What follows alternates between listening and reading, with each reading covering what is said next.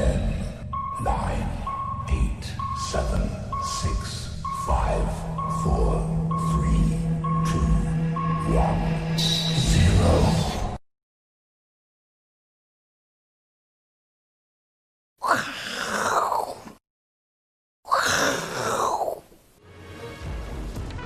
欢迎收看，我是金钱豹，带你了解金钱背后的故事。我是大 K 曾焕文。首先欢迎三位现场语谈嘉宾，第一位是今天穿的穿的特别帅的阮慕驊，到底阮哥穿这么帅要干嘛呢？待会就知道。第二位呢是我们的好朋友资深分析师伟杰哥，第三位是老王。好，我们来看到今天哦，大概是这个金融资本市场上呢最惊奇的一天，也是一年。我们先整理一下今年哦。今年呢，大家记得三月份的时候呢，美股呢还在发生不断的熔断。现在呢，没多久之后，哎，美股现在是创下历史新高。台北股市呢，今天一二六八二正式突破了。所以呢，三十年的新高代表以前你记得台股历史高叫一二六八二，忘了这数字，因为呢，至少从今天开始，它叫做一二六八六。那明天会不会继续创新高？不知道。但是你可以忘记一二六六八二这个历史新高。那包括台积电也创历史新高。黄金也创历史新高，甚至呢，今年还发生生技股涨了二十倍。那现在呢，每天跌停哦，所以呢，今年是非常惊奇的一年哦。那当然，一二六八二，我们在上个礼拜呢，跟永年副总就提到，最慢七月份呢，一二六八二就会过。果然今天就过了。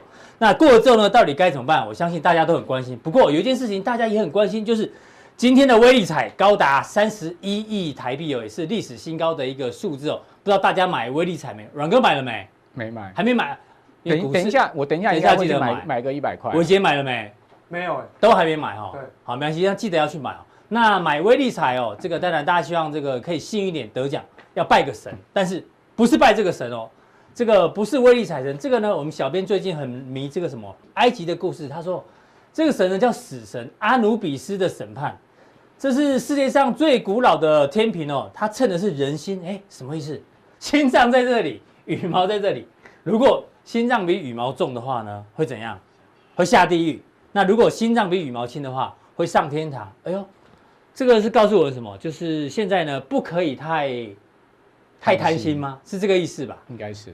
原本我们的梗不是这样，小编硬要塞个历史故事进来。我们真要跟他讲，这个死神有一个动作，现在很适合来。什么动作？这个大家苦挡。对，先冷静一下，创历史新高。什么时候创历史新高？先冷静一下，冷静一下。就算威力彩三十一亿，大家冷静一下，要买可以，但是不要买太多啊。所以要请教木华哥，对，现在大家没办法冷静啊。你手上没有台积电的，没有联电，当然我们的观众应该都有。那如果你不小心上礼拜还去放空的话，大家都很辛苦。但是呢，大家哦不管是做多做空，现在都很难冷静。对，为什么？我们看一下台积电。外资已经喊到五百五十块，今天还在跳空涨停锁住，黄金历史新高。你之前也提醒过我们，那连比特币都涨破一万元美金，大家有没有注意到？连木材期货最近都创下这个，哎，四月份以来涨了一倍。因为据说美国新冠疫情哦，所以很多人在家里太闲了，开始修房子，所以连木材期货都，反正你看到几乎所有的商品。都在创新高啊，所以大家要怎么冷静啊，木华哥？好，那当然冷静的话哦，就是说不要去。慕驊哥今天怎么穿那么帅啊？这么帅，因为你太帅啦。不是不是，你难得今天穿的，哎、欸，给他一个特写，灰色配橘色啊，这个好看。要不要把阿诺木华那张再放出来一下？我们小编帮他印一下阿诺木华。好，所以你今天一定有贵事对？你要去相亲吗？今天啊，相亲啊，那应该是二十年前、三十年前的事情。快说，你今天要干嘛？为什么穿？好了，今天是啊，我 Live Today。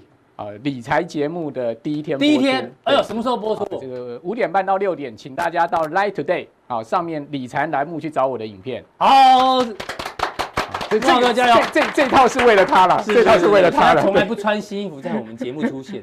对，没关系，你别不要这样讲，你不要这样讲，千万不要这样讲。好，我们我们以内容取胜。当然，当然，当然，对，那边就是。那边也有内容，那边不，那边靠外表。对对对对，内内外兼具，上下兼美，好吗？是是是，好，来我们继续观察。对，大家要怎么冷静？好，那上个礼拜不是在大 K 你的节目里面讲到黄金 ETF 吗？好，你可以看到今天也持续的创新高嘛，对不对？也就是说呢，其实我们在这个时间点上面挑对投资标的哈是会有钱赚的，但是你也不能随随意的这个呃射飞镖，对，因为下跌加速比上涨加速还多。没错，你看到今天指数的涨点啊，几乎就台积电一档涨股呃涨停板所贡献出来的。台积电如果今天不涨的话，其实指数是跌的啦，今天。所以啊，你就知道说，如果你是这个乱射飞镖、乱枪打鸟的话，其实你今天可能买到的股票还是下跌的。是的。好，所以说呢，所谓的 cool down 就是什么？你必须要用智慧、冷静的去选股，而不是说现在都不能买。是，也不要说，哎呀，台积电涨停板，我就很害怕大盘可能后面会崩跌。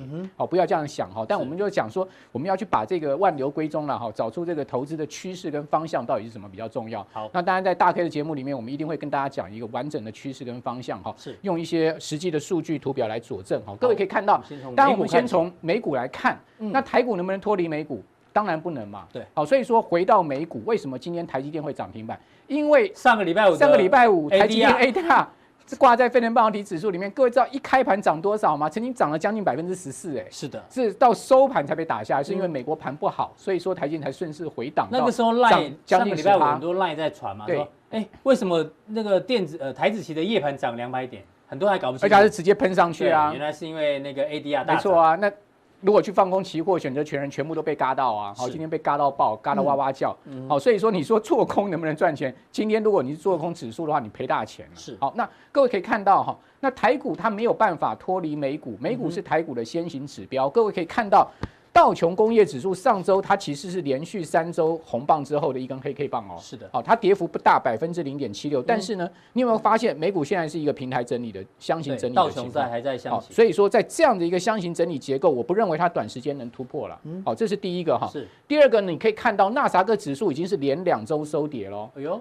好，那大 K，你可以看到这一波纳指上涨以来，有没有出现过连两跌的？没有哎，第一次。好，所以我们常讲说，不一样对，我们常讲说趋势改变，你就要特别去注意，它会不会是转折点？嗯，有没有一零八三九会不会是转折点？我不知道，但是趋势改变，大家特别去注意。好，所以我觉得美国科技股现在是要加强列管。好，那另外呢，在个股的部分哈，我们来看到，其实从这个三月一路大涨上去哈。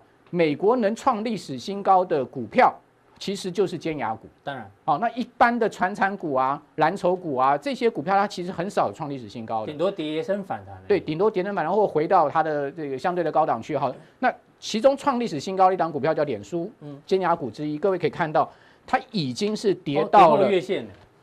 季线哦，哦，得要季线，你可以看到它的季线位置在这个两百二十六块，已经差不多上个礼拜五收两百三十块，接近哦，非常接近季线，它的下影线是打到季线哦，所以回到季线是一个重大意义哦，是，而且是连续两周的明显的下挫哈，所以这个脸书呢是尖牙股，所以你要特别注意。第二个，苹果。有没有破月线？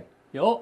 四四周就是月线嘛？对呀、啊，苹果这个礼拜要发布财报哦。是的，那又破月破月线，而且它又结束了这个持续上涨的一个周期的话，对，而且是带量，而且 K D 往下弯，嗯，小心科技股，嗯，小心科技股。所以这为什么你可以看到今天台积电独涨的时候呢？其他很多的科技股是在走弱的。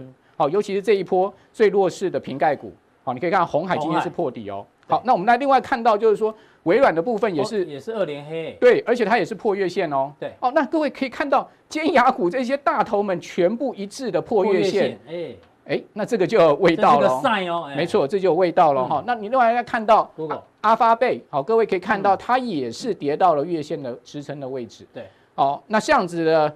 呃，美国的所有尖牙股的走势，其实是让我提高警觉心的了哈，嗯、就对对现在目前大盘提高警觉心。好，还有就是亚马逊，亚马逊你可以看到留了非常长的上影线，线在上一呃在上上周收了一个大长黑七趴的跌幅之后呢，这个礼拜并没有办法突破前坡的高点，嗯、而且它是相对跌破前坡的低点，所以也算是弱势形态。虽然说十字变盘线，对它虽然说它涨的是百分之一点六的幅度，但是呢，它也是弱势形态哦，所以说。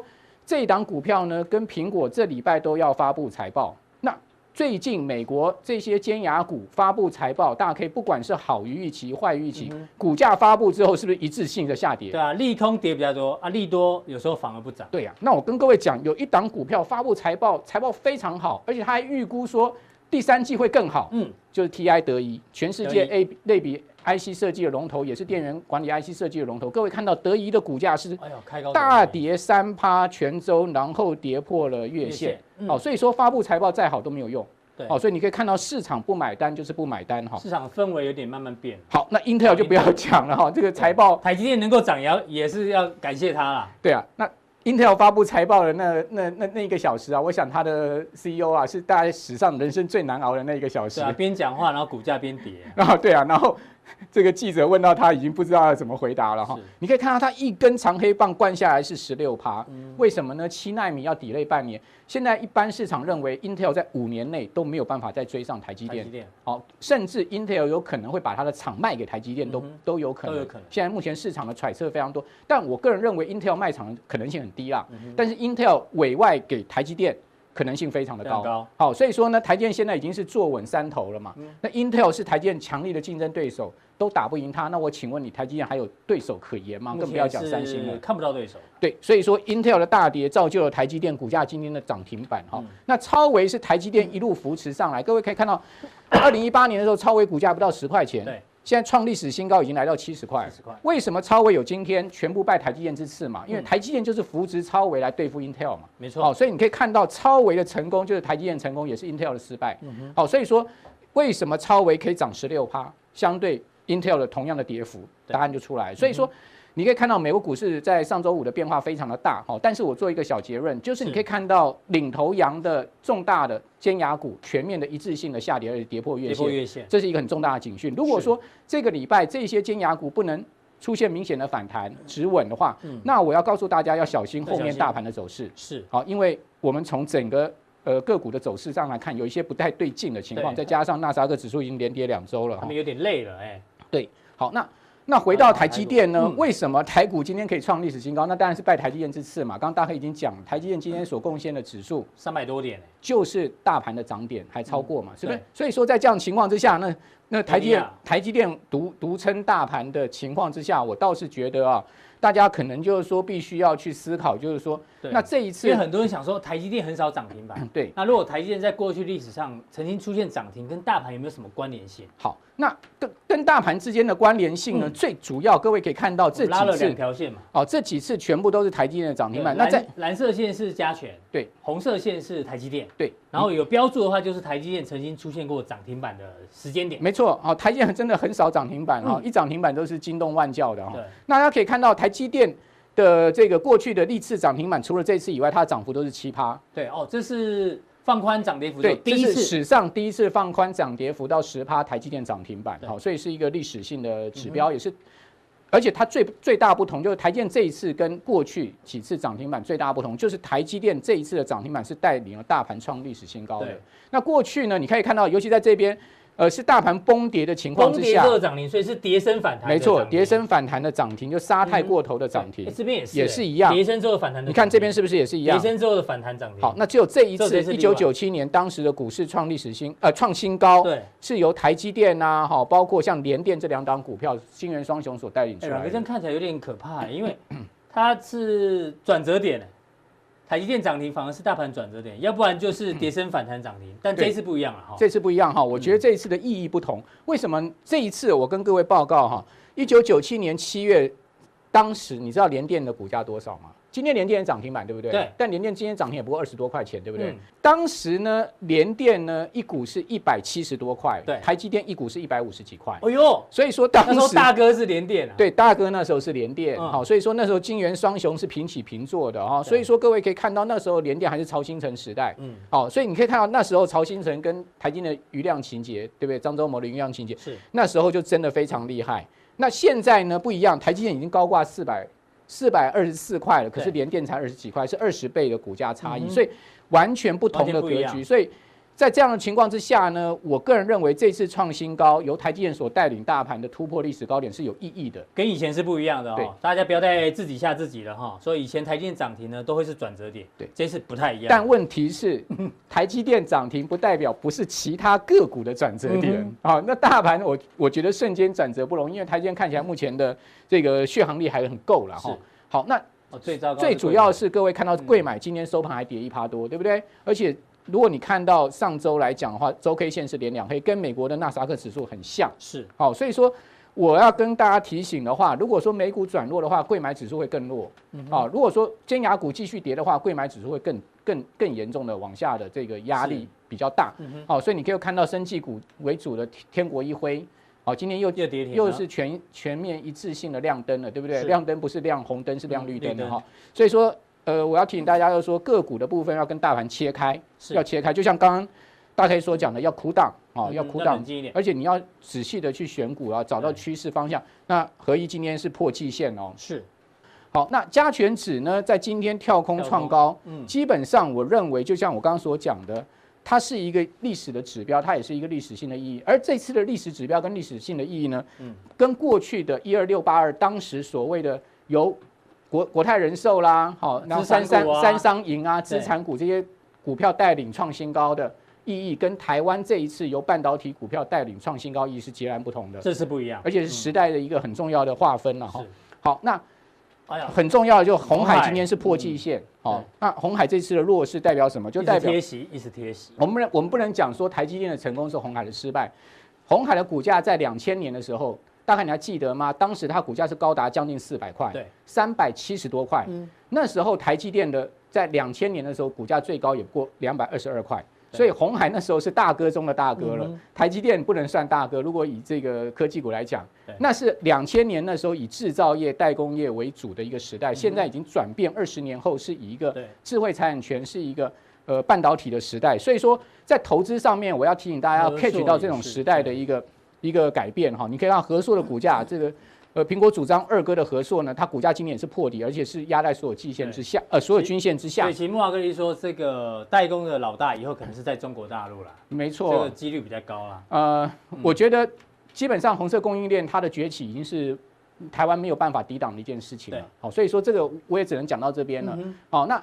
那回过头来，我认为比较有机会的是什么呢？嗯、是台积电的盟友群。是。那等一会儿呢，我会在加强定的时候告诉大家有哪一些是前段制程，我们可以去特别注意的。好，非常谢谢木华哥的一个分析哦。他一样提到这个美国几档科技股呢破月线哦，这个惯性有点改变，大家稍微小心一点。但是呢，台积电联盟呃盟友群哦还是有机会的，请锁定我们的加强定。再来第二位呢，请教到老王，老王今天跟我们谈的是印度概念股。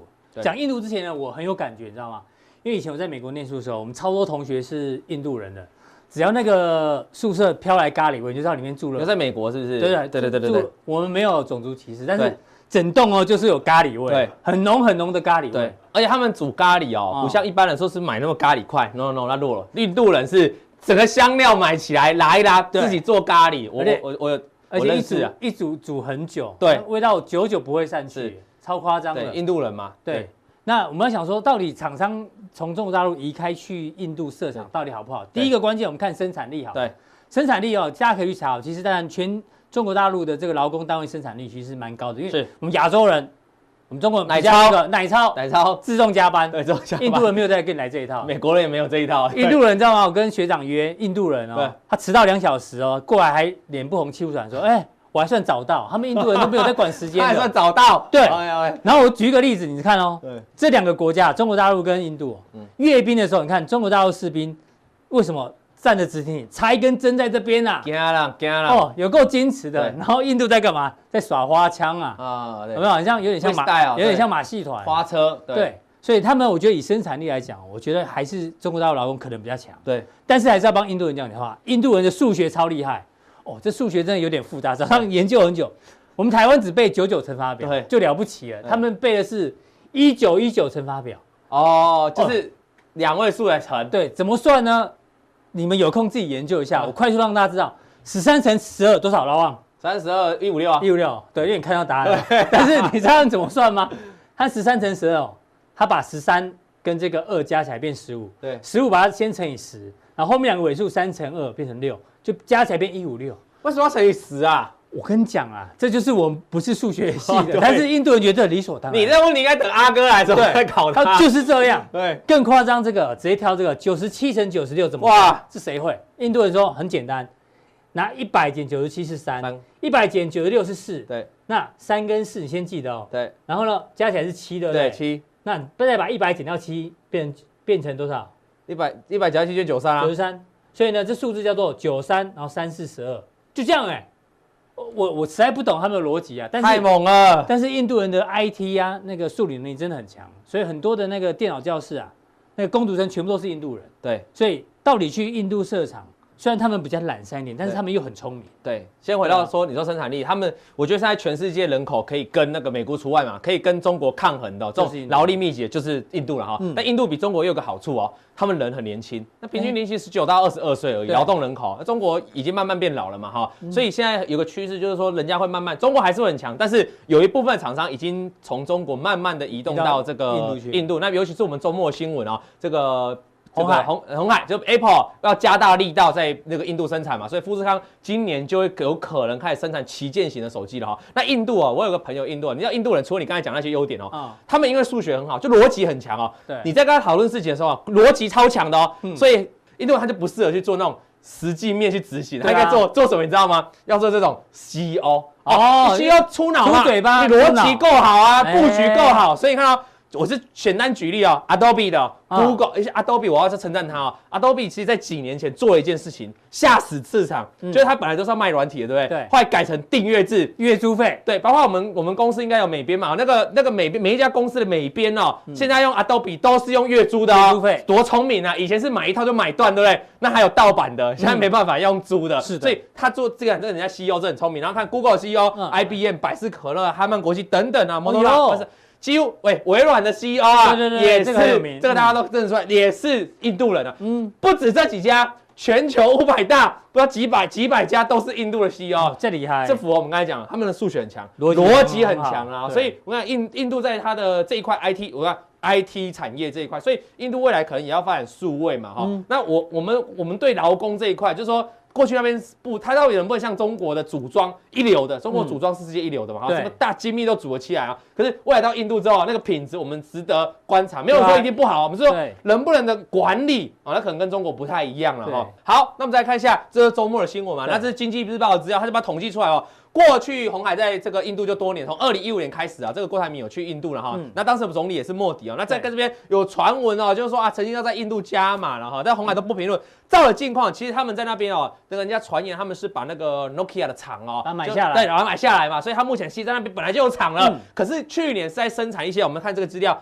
去年早就有人流出来了，这去年的图啊，早就在生产这个手机了。可是生产比较我们所谓的比较低阶、中低阶的手机，苹果的手机，这苹果的外壳嘛，来注意看那个 Made in India，对啊，有没有看到？所以去年就有这个消息。但是你说为什么去年消息你现在拿出来讲？其实不是拿出来讲哦，是今年要传言是要生产旗舰手机，旗舰手机 iPhone 十一，所以那定义是完全不一样。也就是说，以前可能想要印度人就是不知道做起来怎样嘛，组装，所以我就给你做看看嘛。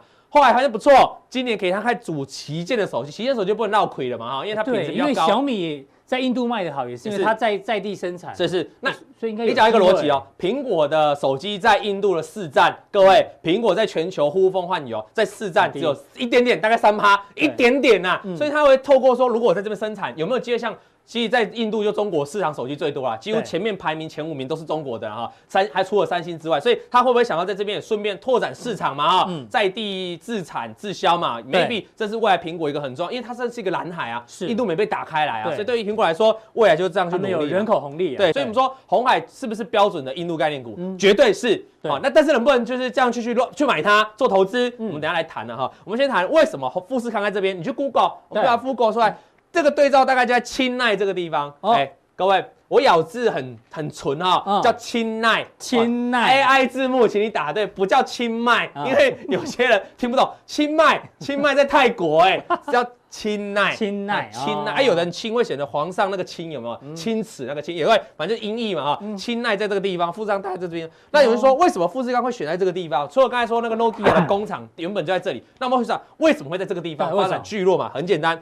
我们生产东西要外销，嗯，你要什么？要么就空运，要么就货运、船运嘛，海运嘛啊。所以你可以发现啊，这个是印度主要的海港哦。哦。第一个就被维萨卡帕特南嘛哈，再就在清奈这边，整个南部大概就这边就清奈了哈。所以你要往这边销嘛哈，大概就是清奈这个是首选呐。不错，有黄世聪的味道哦。对哈，没有关键时刻，我们要研究一个地方，要做功课，要认真做功课，叫清奈，好不好？这一张地图就更明显哦。其实清奈有很多走廊，就比如说 A 地到 B 地，这个叫形成一个走廊啊。这个叫德里到孟买嘛哈，那这个叫做阿姆利则，然后这个重点是在这个清奈，清奈走廊在这个地方哦，东清奈走廊在这个地方。东海岸的走廊在这个地方，对，这个地方青奈你可以放下去哦。它这边生产什么？直通讯，就比如像我们的富士康嘛，哈，汽机车工具系，那它是一个很重要的地方啊。好，那回过头来看台湾的啊，对，台湾你总是要找一下在印度布局的嘛哈。对，不止红海嘛。我们今天聊青奈嘛，制造业最大宗嘛哈。丰泰也在这边，还有一个旺邦鞋业，那有挂牌是这个丰泰跟这个富士康嘛。好，那再看制造业的部分，在阿莫达巴的那这个地方，盛兴轮胎，好，中钢都在这个地方都有投资。再看孟买，孟买就大家比较熟了哈，对，贸易、资通讯、运输服务都有了哈。那这个就多了，因为孟买是比较早期发展的城市嘛哈，所以它很多像威刚、光群雷、华硕、万海、阳明超，哎，这都叫得出来哈。大家看德里，这是属于也是资通讯的哈，这个都比较早期的。像早期的城市都会发现都是。台湾的厂商就比较多，中国信托啊，联发科最近很猛的嘛哈，我们节目有谈过，那华航啊、人保、光宝都在这边，中鼎就叫出来了。对，所以你觉得台湾在整个印度的公司都不错，其实算很多，但是在清奈这边少一点的哈，所以以前都是往这个已已经先开发的城市嘛，未来我觉得清奈会是一个重点，会是更多人去了哈。所以我我讲到这里啊，就是说去年如果投资印度的。啊，抱歉讲错，去年投资越南的越盖股，越一定发大财。对，那今年的投资角度再换哦，哎呦，搞不好未来有机会，他会看到印度，而且印度是一个像你可以去看印度股市嘛，其实这一波以来，印度股市也非常强劲哦，跟台股可以一一比是一相上下哈。主要原因就是很多外资的进去啊。那我们来简单讲哈，普通定哈。我们等下加强定会针对这一些的公司来跟大家做讨论，嗯，因为很怕大家哪一些很怕概念股有，我们讲这种概念股很怕大家一听到概念股就全部就买，你知道吗？那你要小心啊，因为他们这些营收占比还不见得大。我们讲的是一个长期的趋势，你可以注意，你要观察它什么时候可以转多转这个叫做翻转嘛，哈，翻转。那比如说是在加强定嘛，比如像振兴最近股价很惨嘛，那其实它获利也不怎么样哈。那你如果要急着去买，你可能会小套啊。那么怎么去看？那像这个红海的部分哦，这个很多人关心呐，因为。刚除全息啊，上礼拜啊，贴息贴息，啊我跟你讲贴息啊，那红海的贴息哦，这是它的宿命啊，我们家一定会讲了哈。但是来隔壁邻居还是重要指标，这个下面是散户叫一百张以下的散户持股哦，这一波是不是大涨？嗯，人家散户是不是一每个礼拜这一个礼拜公布一次哦，每个礼拜都要往下跑哦，这个地方开始大涨上来，对不对？哎，这个散户慢慢增加，慢慢增加，增加到这里了，哎，股价上去，哎，这边再往下掉，还在喷出，哎，所以你要注意一件事情哦，散户是不是明显明显的一个。这边增加，这边开始打横嘛，嗯、这边增加的时候打横在这里嘛，这边开始一下往下掉的时候就开始做喷出，所以是不是相对而言就是百分之百的这个反指标？我们可以这样讲哦。那要请你注意哦，现在上礼拜是刚除权息完，对，最新公布的这个点点冒出一个红色的，怎样？嗯、散户增加了哦，嗯，这边在盘整，散户增加就不动，散户开始认错了，开始卖了，对，觉得不会动了才会再往下喷出，嗯、那。你要去查这个，每个礼拜查还是很累很累，所以我提供一个很简单的指标，去问你隔壁邻居，或你问你隔壁的同事，你红海卖了没？对，还是你不想不想买红海？他如果他拉一个去大楼管理员拉一个群组，对，大楼啊，当然很多有红海的来加入一下。那如果说哎红海再低一点，我想减哦，这种就小心一点。对啊，如果人家跟你讲，每个人都跟你说红海不要买，去买台积电。对。那那台积电反而要小，就是你要观察那个散户比例，这样听得懂吗？这是从散户，这是从这个散户的心态学来判断红海最简单的方法。当然在加上定，我会再利用透过其他的方法来教你判断一些股票，那它现在整个多方多空的趋势，然后简普通地就介绍到这里。好，非常谢谢老王带来这个相关的印度概念股哦，钦奈嘛哈。钦奈，钦奈不是清迈哈，讲到知识要记得印度股市。以前哦，我们讲说这个还来啊，就补充嘛。以前叫四大金砖嘛，印度就其中一个。对对对。后来不是大家不知道怎么样了，对不对？金砖四国、金砖五国都没人再屌了嘛，对不对？那我觉得今年有机会是印度慢慢重新回过头来一年了。好，非常谢谢老王的一个分享。好，再来我们关注到这个美国的情况哦，呃，特别请教到这个伟杰，因为伟杰之前一直跟我们讨论一件事情，就是说这个每周六百块钱啊。嗯。的这个纾困案，你担心七月三十一号到期，对，之后呢，很多的钱就缴不出来，违约率会变高。嗯，那现在呢，美国内部我确实看法不大不太相同哦。六呃，七月二十五号是礼拜礼拜五的时候，嗯，哦，礼拜六，梅努钦呢，他说发这六百块钱呐、啊，这个失业补助呢太荒谬，因为很多人呢，想这个领的钱比工作赚钱还多，所以大家都不去工作，所以他说这一定要改，最好呢，这钱是补助给企业。然后企业鼓励员工来上班，没错，再来再来补助，但是呢，没想到隔天，哎呦，白宫经济顾问库德洛，他看法跟梅鲁钦完全不一样。他说六百块不够啊，我们呢应该要一次发一千两百块，还 double，而且他还说，如果呢这个你缴不出房租的话，之前呢是可以，房东是可以把房客赶出去。嗯、他说这个呢，把房客赶出去的禁令也可以延后。对，所以换句话说，现在美国内部对于这整个纾困方案。其实看法不太一样哎，怎么做观察？我们先把它做个综合，然后我们讨论一下，就是说，以目前来看，大概这个六百块美元的这个每一个礼拜的这个津贴哦，大概是应该是紧绷了，应该比较不容易去往上调整哦，应该不容易哈。那这个库德洛讲的这一千二，基本上就是要建立在财政部长的痛苦之上，因为他负责的是财债务危机。哎，对啊，对，多花钱，但他要负责，他要扛嘛，扛啊，他他负责嘴巴喊，然后他负要要扛责任。嗯，所以基本上这一千二哦可能要打个问号，基本上不太可能。那以目前这个六百块美元的这个看法来说，哈，第一件事情就是看有没有延长。延长加发这样的时间，哎，快嘞，七月三十一对，就这礼拜哦，对啊，这礼拜没几天快哈。然后再再来就是，因为川普他其他的想法很简单，就是我不要再再贴给个人，我直接贴给企业的重点是。我只要企业不要倒闭，嗯，那我可以让企业利用什么？就是停工补助的津贴的方式，那补助的这个呃比例大概百分之七十去进行员工的补贴，那中小企业撑住了。员工不失业，那他的失业人数就不会暴增。对，所以他的想法逻辑是这样。哦、因为这里有一个，呃，这个范例就是英国，英国就是先以中小企业为主，他、用中小企业去补贴，给钱，呃、拿钱给企业，对，停工哦、嗯。呃，停，呃，给员工的停工补贴这样子，然后撑住了中小企业。所以英国的失业率没有暴增。哦，他们现在的考虑是的点是这样。那另外这个我们上次有讲过，就是这个呃驱赶房客的禁令，这个是已经快到期了嘛？对。那现在目前就是说，如果它不延期，那一样从七月底之后，大概以目前估计，大概百分之二十八的美国美国租房子的人哦，大概应该超过一千万户的人会流离失所，没有钱，然后又没有地方住，对，这很代际短，所以应该。六百美元这个可以讨论哦，然后只是说是个人还是给中小企业。是。另外就是还有这个哦，这个禁止驱赶房客的禁令有没有要要展延？至少这两个事情如果能够稳定下来，美国的社会会比较稳定一点。好，那我们就先来看一下对于整个美国股市的影响。这个是过去这一个礼拜美国股市的哦周的表现。周表现。好，那我们就看一下板块比较大的是全指股哦，那。绿色是上涨，红色是下跌。各位看一下，从这一张结构图当中，红色的基本上都是全指股来看，你会发现大概只有金融板块好一点了，有反弹，因为它跌升反弹。对，有反弹，对不对？哈，都是大板块的全指股在补跌。所以其实过去这一两个礼拜，我们一直在关注美股的结构问题出在。金融呃，应该说是科技股开始出现不涨的一个现象，然后生技板块也开始开始转弱了哈。哦、那这个都是可能是利多出尽了哈。嗯、那这个后续我们再观察，但至少我们先掌握一个重点：美国股市的强势的全值股、科技全值股已经开始出现不涨的一个现象。是好，那大家心里有个底之后，我们就来观察一下整个美国股市。我们把它拆开去看结构的观察。那这个上面这张图的统计呢，是站在年线之上的比例，二哦的个股的比例。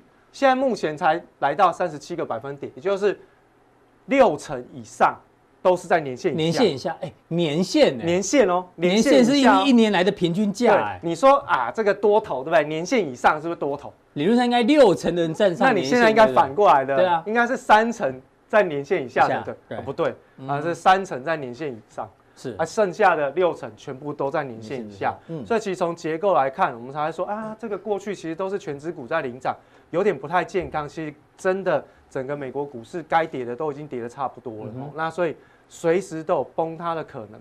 另外，我们把它观察的是市值跟营收的一个比重，哦、嗯，市值跟营收的比重看的是泡沫的程度，好哦，这个市值就是股价，哦，股价的表现。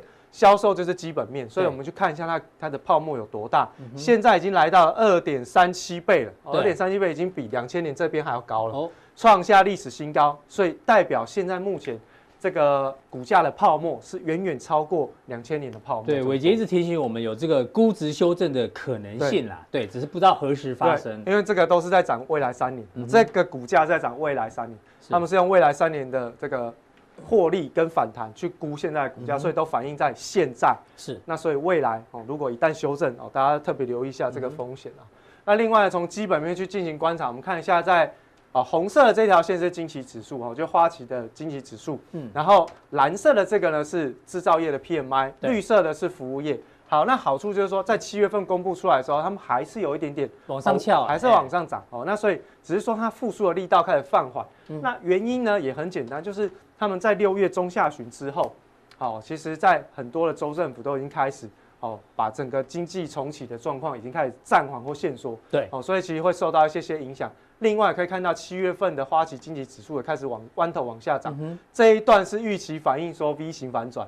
好，V 型反转、啊、那一段其实翘的速度蛮快的。对，因为大部分的数据哈，原先预估的都很差，很烂很烂，可是公布出来没那么差，没那么烂。好，所以这就是我们之前在讲的，没呃，华尔街都是玩这一种，嗯、先把数字打得很烂，对，公布出来没很烂之后，它就往上涨。所以这个叫 surprise 嘛，就是没那么糟的 surprise 指数。是好，那既然是这样子，已经开始都出现了稍微放缓的一个现象，我们就来看一下实体经济面了。嗯，这个是哦、呃，整个美国哈、哦、宣布跟确定。哦，关门的这个店面，实体店面，对的统计哈，二零一九年全年度是有一万两千三百七十间哦的店面关闭，嗯、那现在到目前为止七月底已经达到了七千四百三十，所以照这个速度的话，应该是会超过，会超越明年，会超过，会超过。嗯、那今年的预估的加速是两万到两万五千。去年是因为这个电商起来嘛，对，所以实体店面很辛苦，对现在是。实体店面还是很辛苦，再加上新冠疫情，大家其实从可以从这边哦，就大概发现一个重点，就是说，其实从一六年以后哈，一七年开始，其实美国的产业的结构就出现了一些问题，因为它关关门的店面趋势是一直在走，一直在增长哦，所以亚马逊才一直涨嘛，对对对，因为这其实是最爱的亚马逊就这样互为因果，对，互为因果啊，倒了我不知道去哪里买，我只好买电商，那电商又逼死实体店面啊，就是一个循环，对。好，那这个是年增的部分，现在目前是年增是百分之三十，那当然还没统计完。对，到目前为止是这样。好，那所以从基本面的架构，大家会很期待，就是 FED 会不会出来救市？好、那我们刚刚提到一开始就跟大家讲纾困基本面的这个 We Care 是二点零，会不会赶快上路？这个礼拜。嗯、那另外就是 FED 要不要出来救市？那这个是目前这个呃华尔街当中他们去预估哈，从这个。利率利率，对对对，他们是从预估每一个哦循环的这个结束，每一个经济循环的结束的利率水准。那我们其他的哦，其他的大家可以稍微留意一下就好。我们看黄色这个，黄色，因为它是从一九年到预估到二零二四，二零一九到二零四零年，对，它预估的是从一九年开始，利率呢就从二点四一直打到零，然后就开始。到二零四零年，对，都是零。利率，都是零。好，那这个呢？躺平死人线，就是说从二零一九年开始到二零四零年为止，美国的经济的成长线就是这样。哦哈，就是这样。哦，这个是他华尔街就是经济起不来，所以不可能有升息的这个。对，不可能有这个机会，不可能要降温，因为它要一直不断的刺激。对。那所以其实在这个预估百分之这个零利率的这个过程当中，其实会造成就是说美元的贬值。那我们之前也特别提醒大家，就是说。在美元的走势的部分，已经有这个过去华尔街的大咖罗奇嘛，他预估说，哎，这个美元应该会贬值百分之三十五。当时候大概是在九十七，好，美元只是九十七的时候，对，贬值三十五，大家可以稍微去算一下，应该就到六字头了。哇，加息了，不过是两年呐，两年哦，先讲时间两年呐，哈，但这两年跌成这样也很恐怖啦哈。那所以，呃，就算联准会在出手刺激，有没有效果？我们就先来看一下。这个是美国的这个 M2 哦，就是这个货币的供给量哦，这是量供给的量。那下面这张图呢，大家比较少见，这个是全球的货币乘数，也就是说，我们钱哦在市场上面轮转经过手的速度跟次数。你看从两千年之后呢，其实全球的这个货币的乘数，就是流动的速度就开始明显的变缓。那变缓了之后呢，不管它再怎么再怎么样印钞，其实它不会增加货币的总量。嗯因为货币的总量是这两个的乘积，对，相乘，这两个相乘。可是你看哦，这个乘数往下掉的时候，这个被乘数就算它再多，没有用，被抵消了，对，没有用。哦，那所以为什么现在呢？看到它的刺激印钞没有带来任何的实质上通货膨胀的现象，它只有带动物价的上涨，价格上涨。换过来讲，另外一个角度来说，其实就是美元的购买力在衰退。是的，所以是造成这样子的一个结局。所以。在整个美国股市当中，哦，印再多的钞票，它只会造成这个结果。哦，你之前有提醒我美元指数小心哦，也在贬，对不对？嗯。好，二十八五月二十八号的时候，它是破线，破线下来之后，这边反弹，七月六号又又破一次，再破一次，现在是继续探底了。现在已经到九十三，按照这种短线的，已经破前低了，哎，破了，已经破前低了。上个礼拜四就破了，嗯，上个礼拜就破，就是黄金跟白银在喷出的时候，是，哦，就破破前低。好，那。这边呢，我顺便把这个 FED 的一些动作都标出来，让大家可以清楚的知道，对，它降两码哦，然后降四码，然后无限 QE，、嗯、其实这样子的任何一个刺激，其实都是让美元指数往越来越弱、越来越弱的一个现象。嗯、那还是提醒大家，就是说当你在看到这个美元指数在贬值的同时，其实相当程度是在告诉我们说，其实后续在美股的部分，它有可能会把资金转移到比较低档的原物料哦，因为资金总是都是这样子流。对，所以当然美国股市现在在创高，没有没有关系，因为。强势的你就顺势操作，嗯、啊，那你手上有的你就留意什么时候调节。是，那你手上没有的，你可以找一些，比如说大宗原物料的商品，位阶比较低的，对，去进行一个观察。那可能在接下来。未来哦，今年是股票市场好，可能未来的几年会集中在大宗原物料市场上，希望大家都上高。好，非常谢谢伟捷，持续帮我们从这美国的经济数据做一个观察，还有这美元长期走弱之下，哎，他刚刚提到相关的族群哦，大家可以做一个留意。那我们今天的普通錠就到这边，大家记得按赞、订阅、加分享，待会更重要的加强錠马上为您送上。